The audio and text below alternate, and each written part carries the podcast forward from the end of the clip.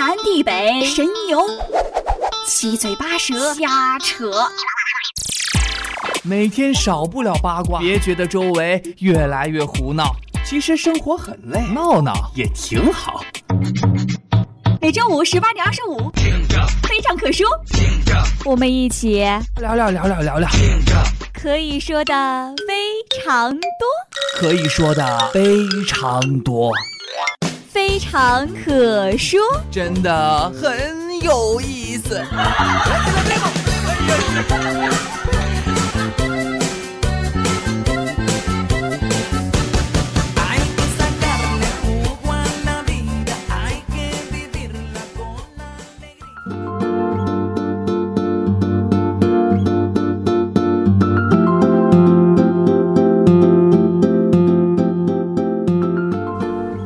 非常可说，可以说的非常多。大家好，我是俊棉。大家好，我是玉鑫。欢迎大家在周五的下午准时收听我们的节目。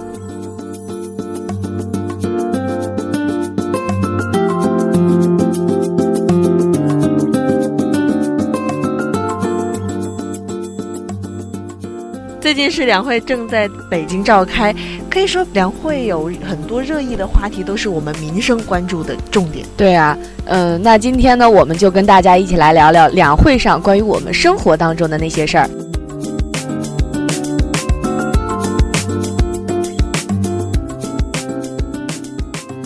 今天呢是全国两会开幕，已经进入了第七天的时间了。随着各省区市的全国人大代表、政协委员齐聚北京，各地老百姓对国计民生的期待目光也一起随着到了北京。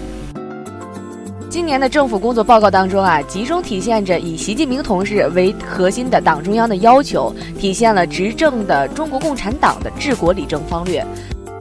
那从呃路边跳广场舞的大爷大妈到大专院校的专家学者，信心、振奋、获得感成为了广大受访者的普遍的心声。那居民，我们来聊一聊这一次的两会，你有关注到什么跟我们生活贴近的事情吗？嗯，有一个点，那就是取消国内长途和漫游费。我觉得这个简直就是太给力了。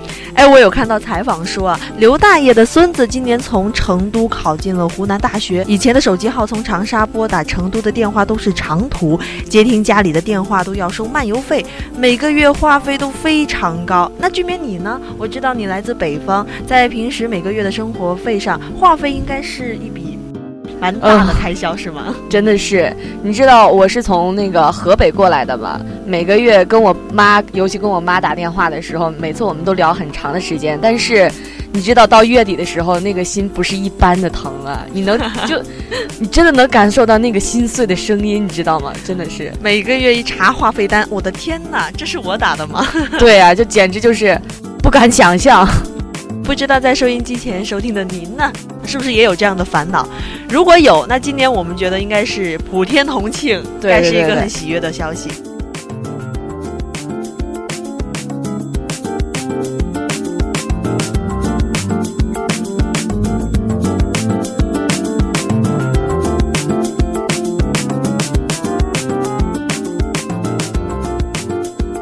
那接下来我们就再来说一说生态环境的保护。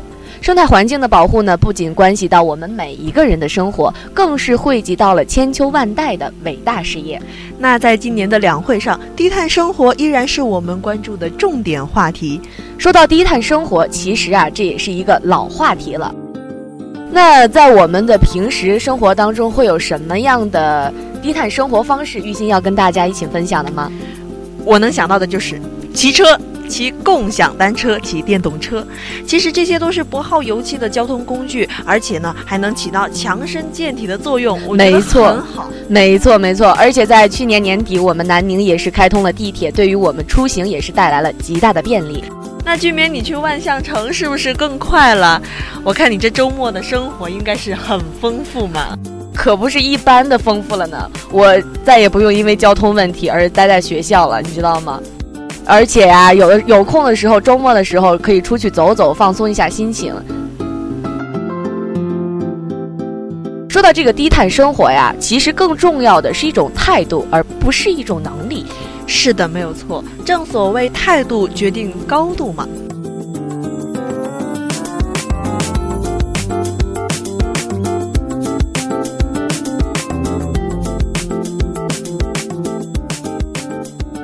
那接下来第三点呢，我们来看一下今年两会关于就业方面的问题。今年的政府工作报告回顾了2016年工作的时候，还提及到了就业增长超出预期。2016年城镇新增就业1314万人，那高校毕业生就业创业人数再创新高。从数据来看，大学生就业率并不低，但是社会上仍然是弥漫着就业难的气息。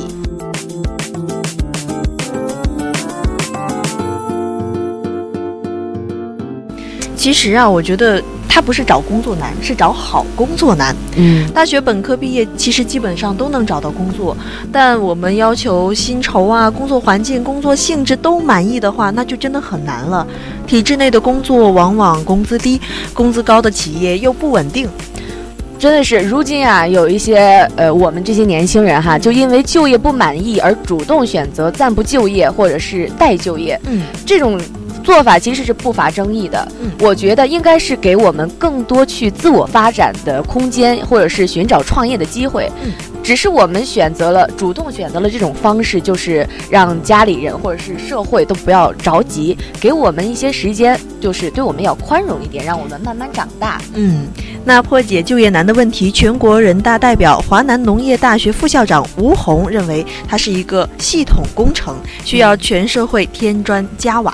在他看来呢，这不仅需要学校在大学原有的课程体系中增加更多的实践能力培养，企业也应该多一些耐心，花时间对大学生进行再培训，学生自己更应该努力学习专业的知识技能。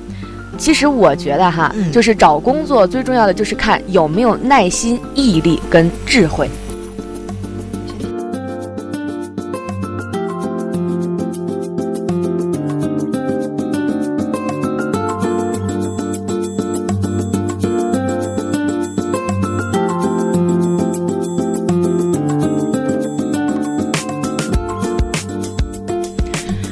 十五日呢是国际消费者权益保护日，那消费者权益保护的话题在今年两会上也是自然少不了的。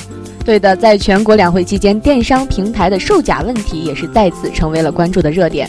嗯，说到这个假货，好像在我们的生活当中，好像也会经常的遇到。嗯，现在很多老百姓对于打击制假售假的意识啊，其实并不是很强。日常生活当中，有的时候是图便宜，导致了假货有市场。是的，尤其是现在我们的网络购物如此的方便，大家在网购的时候更是容易遇到假货了，因此电商平台也是有责任的。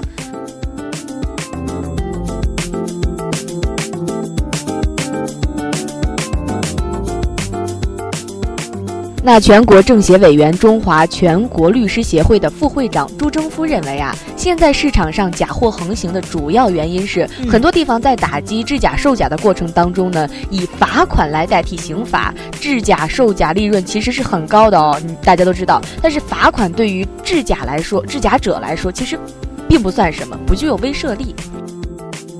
打假只有进行时，没有完成时。全国政协委员、山西中德集团董事长程田青指出，要建立中国社会诚信系统，必须让造假者付出沉重的代价，让造假者倾家荡产。如果不诚信，不付出代价，那这个社会谁还讲诚信呢？他这么说的。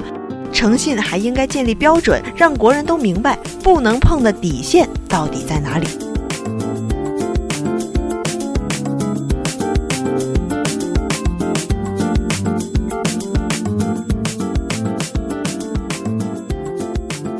其实啊，电商平台也必须要承担打假的责任，净化电商平台的队伍跟环境，那这个行业才能健康的发展。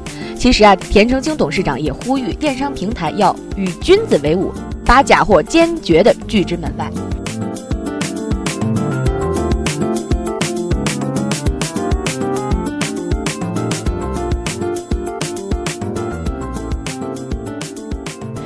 那其实说到这个假货呢，我想它跟我们生活也是很有联系的。那平常生活当中，俊棉，你有买到过什么假货吗？会啊会啊，像我平常买化妆品，在网上，在淘宝上吧，买那些化妆品，你在他看的时候，他会说保证正品，假一赔三。可是你买回来之后才发现，扫码根本就扫不出来。所以说，说到假货，它不应该只是一个企业的问题。它应该是一个整个产业链的问题。对，还有更重要的其实是这个平台的管理者，你让这个就是制假的分子鱼龙混杂的混了进来，没有更好的去管理这个平台，这也是有责任的。那除此之外呢？我们作为消费者，当然也要火眼金睛，对于假货也要坚决的抵制，这样才能够从根源上面制止，让假货没有市场，假货才可以从我们的生活当中彻底的烟消云灭。当然了，我觉得还是在买东西的时候不要图便宜，遇见了那种假货，一定要向有关部门反映，能反映就反映。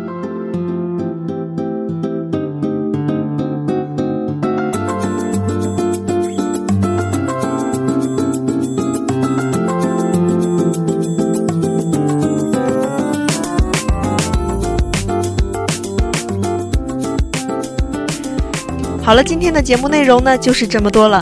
了解更多节目详情，请登录荔枝 FM 搜索相思湖广播电台进行收听。最后送上一首歌曲来结束今天的节目。我是俊年，我是玉鑫，下周同一时间我们不见不散。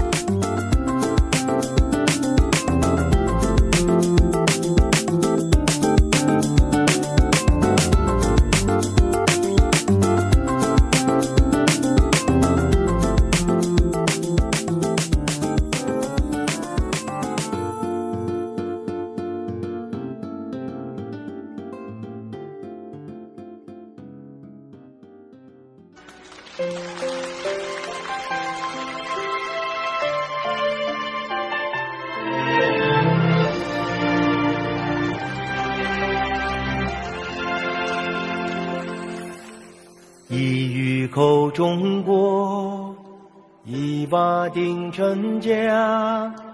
都说国很大，其实一个家。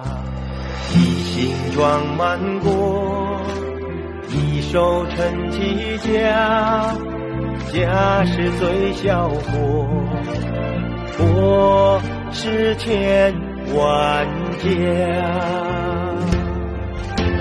在世界的国，